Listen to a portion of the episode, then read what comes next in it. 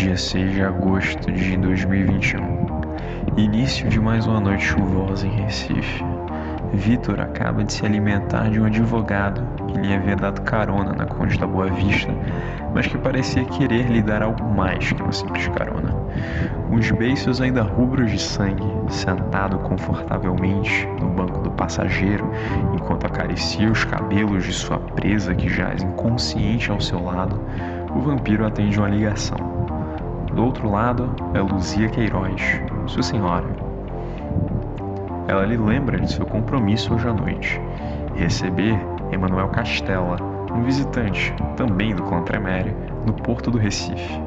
O forasteiro vem a bordo do navio Libertar II e deixou claro, antes de zarpar da Europa, que só desembarcará à meia-noite em ponto.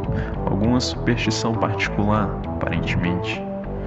Luzia diz, então, em tom de confidência, que se tudo correr bem com a recepção de Castela, Victor provavelmente será agraciado com uma subida de degrau na pirâmide interna do clã.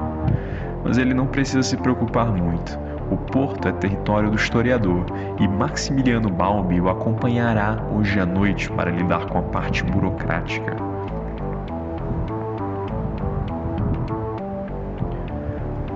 Alguns momentos mais tarde, Bento Midnight desperta em seu refúgio. Recebe uma mensagem de seu senhor, Alastor Bertrand, pedindo que compareça ao Elísio do Santa Isabel imediatamente. Bento toma um Uber até o local, aproveitando para se alimentar do motorista. Todo Uber é Uber Eats, como ele costuma dizer. E encontra o teatro repleto de servos mortais e carniçais, organizando a recepção de Emanuel Castella sob o olhar atento de Alastor e Valquíria Villa-Lobos. Alastor, ao ver Bento, lhe pergunta num misto de preocupação e raiva se ele sabe do paradeiro de Max Balbi. A resposta é negativa. Alastor explica que Balbi está, ou estava, de posse de uma maleta com meio milhão de reais em cocaína, que deve ser entregue até a meia-noite para o administrador mortal do Porto do Recife em troca do desembarque de Emanuel Castella e seus pertences. Ele então faz uma proposta.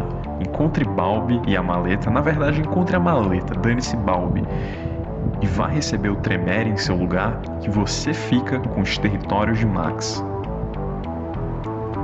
Bradowski desperta em um porão, amarrado a uma cadeira com arame farpado.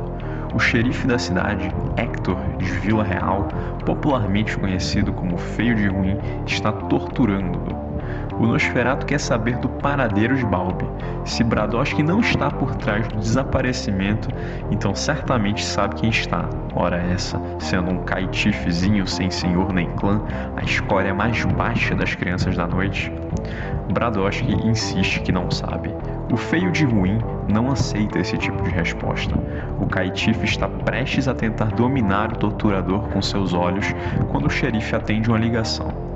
Ele precisa resolver um pepino do outro lado da cidade. Provavelmente vai lhe tomar a noite toda.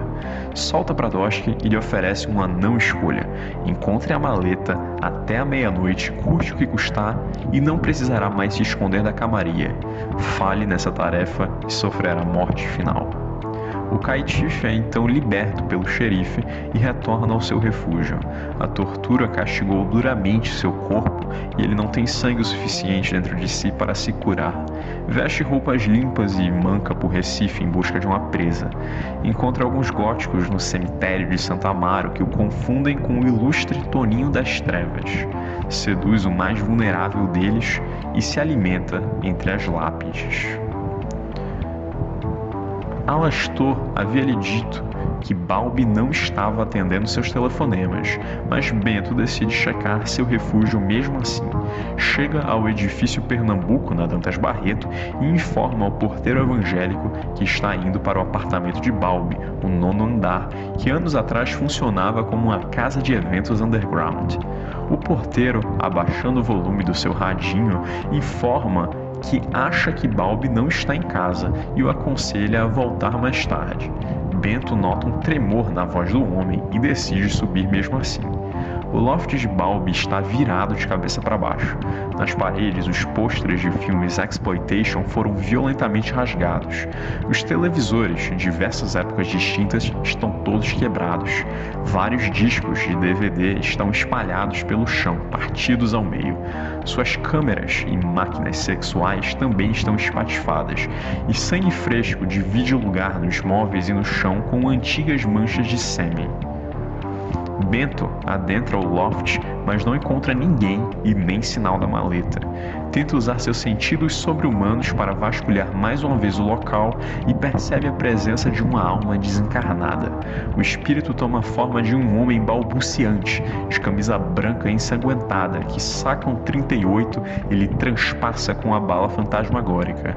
Atordoado, o toreador deixa o apartamento toma o elevador, mas assim que chega no térreo é recepcionado por cinco homens armados, trajando calças militares e camisas com os dizeres Deus é amor. O que está mais à frente aponta uma pistola e diz: Você morre hoje à noite, criatura do inferno.